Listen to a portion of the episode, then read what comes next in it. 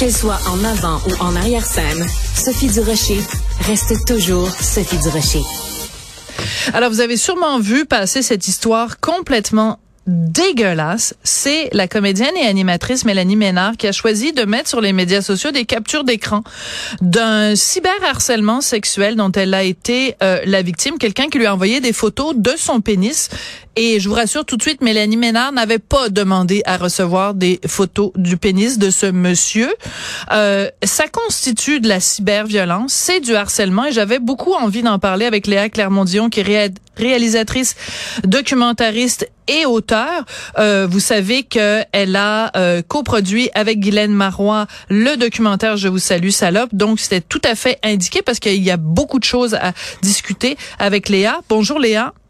Bonjour. On va parler un petit peu plus tard de la raison pour laquelle tu étais à Ottawa avec Guylaine. Mhm. Mais d'abord, je voulais vraiment te faire réagir là-dessus parce que mhm. beaucoup de gens, euh, des fois, minimisent ce que c'est le cyberharcèlement, euh, ce que mhm. c'est euh, ce genre de, de micro-agression-là.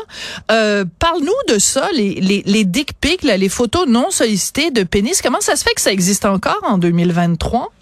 Ben non seulement ça existe encore, mais c'est de plus en plus fréquent. C'est comme si l'écran là, créait un sentiment d'impunité chez les personnes qui font ça. Bon, dans certains cas, c'est une façon d'exprimer du désir et c'est consentant, mais c'est à partir du moment où c'est non consentant et non sollicité que ça devient vraiment un problème.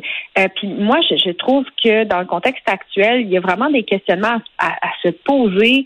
On, on dirait qu'on accepte le fait de vivre dans un far web, qu'on accepte finalement le fait qu'il n'y ait aucun respect dans, nos rapports humains. Puis j'appelle vraiment à une humanisation de nos rapports en ligne. Je pense qu'on peut débattre, discuter en étant plus respectueux d'autrui. Et euh, je pense qu'il y, a vraiment matière à se questionner sur le contexte dans lequel on vit. Quand tu vois Mélanie Ménard qui fait une capture d'écran hum. et qui met ça sur ses médias sociaux avec un message très clair, Mélanie, la raison pour laquelle elle fait ça, c'est qu'elle dit si vous êtes ami avec ce monsieur-là, parce qu'on voit sa photo, euh, on sait qu'il s'appelle Pierre.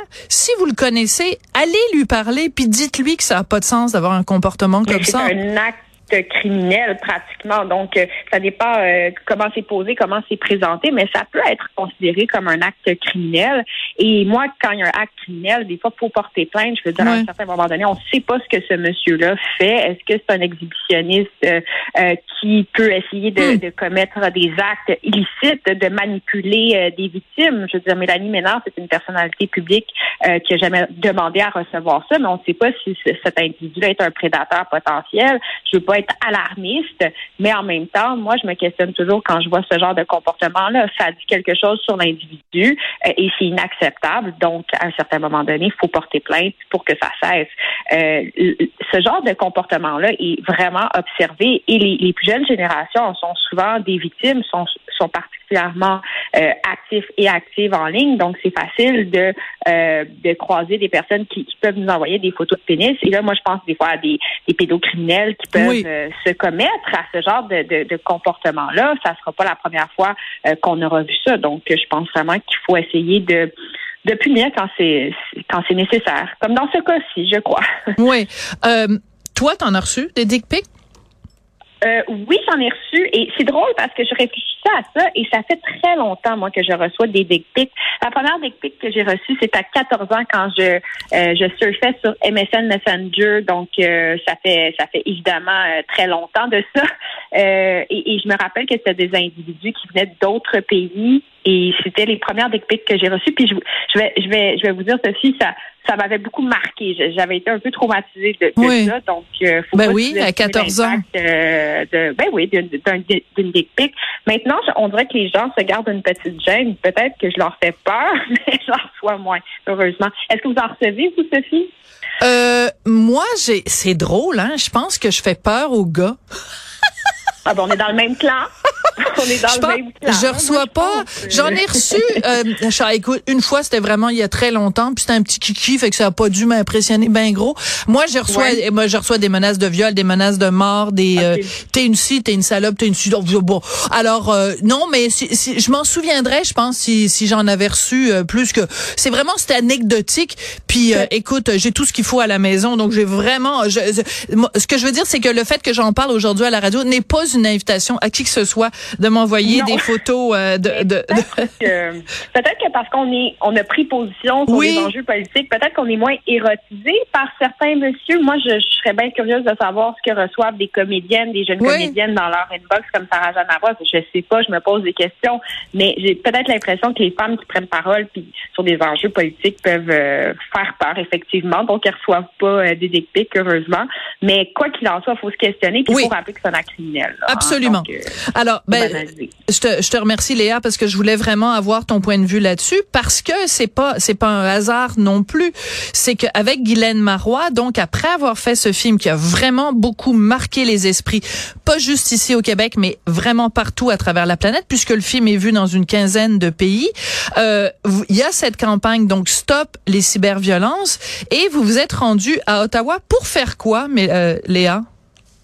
Alors, on a déposé la pétition euh, donc Stop les cyberviolences qu'on avait également déposée à Québec euh, parce que on a une revendication euh, dans cette pétition-là qui demande et qui exige de la part du gouvernement du Canada d'adopter une législation qui punit les GAFAM, donc les réseaux sociaux, lorsqu'ils laissent des, des propos haineux, violents être répandus donc sur leur plateforme. Et nous, on s'inspire donc de la législation allemande qui a été adoptée il y a quelques années, euh, qui donc euh, incrimine les, les, réseaux sociaux quand ils laissent des propos haineux ou des euh, des, propos, euh, je dirais, violents à être propagés. Mhm. Et l'amende en Allemagne, c'est 50 millions d'euros. Donc, ça vraiment, ouais, c'est ça. Pour les GAFAM qui laissent ces contenus-là être diffusés.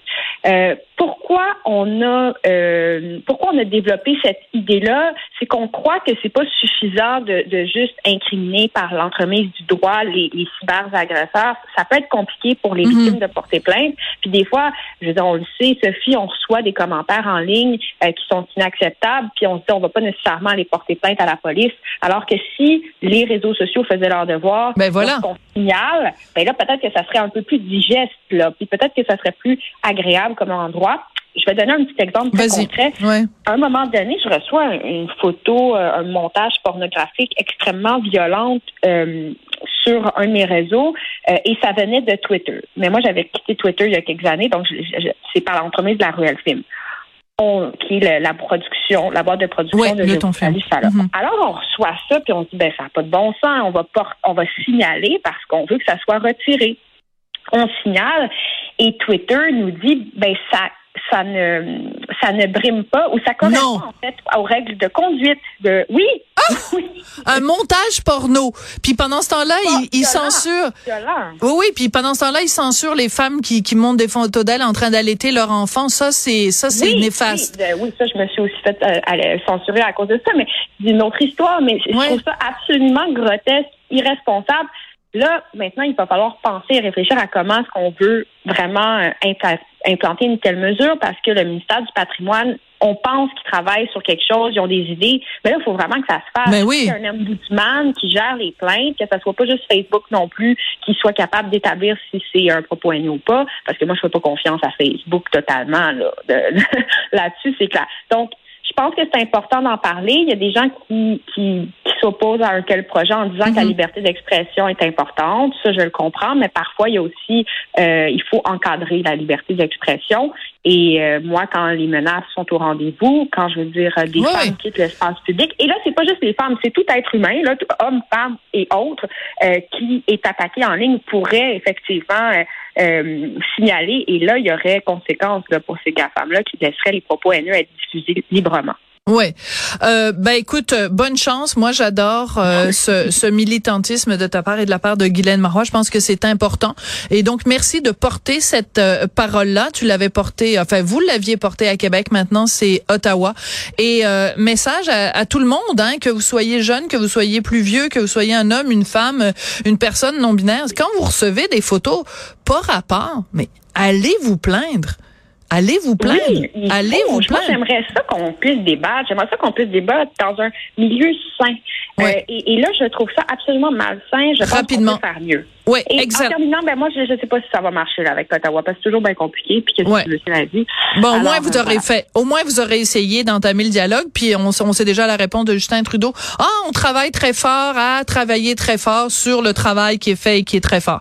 Merci beaucoup, Léa Clermont-Dion, réalisatrice, documentariste et auteur. Toujours un plaisir de te parler. Je voudrais également remercier Tristan Brunet-Dupont à la réalisation, la mise en onde et à la musique du parrain quand on en a besoin. Marianne Bessette à la recherche et au soutien moral par biais de petits, par le biais de petits SMS pendant l'émission. Merci beaucoup et à très bientôt.